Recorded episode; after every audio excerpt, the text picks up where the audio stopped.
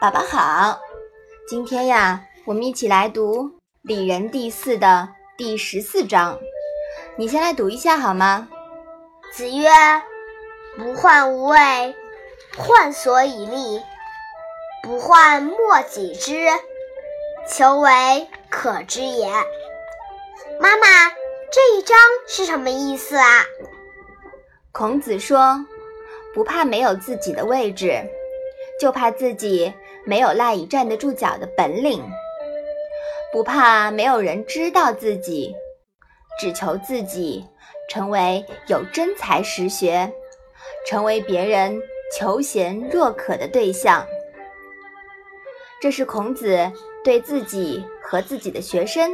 经常谈论的问题，是他立身处世的基本态度。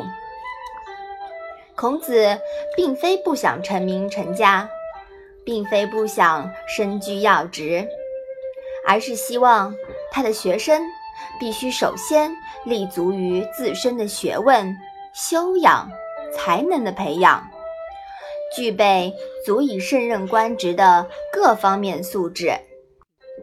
俗话说得好呀，打铁还靠自身硬。所以说，要是有本领，你就会拥有一切，是吧？对，至少说具有真才实学呀，是很重要的。我们宝宝呀，也要努力学习，是不是啊？嗯。好，我们把这一章复习一下。子曰。不患无位，患所以立；不患莫己知，求为可知也。嗯，好的，那我们今天的《论语》小问问就到这里吧。谢谢妈妈。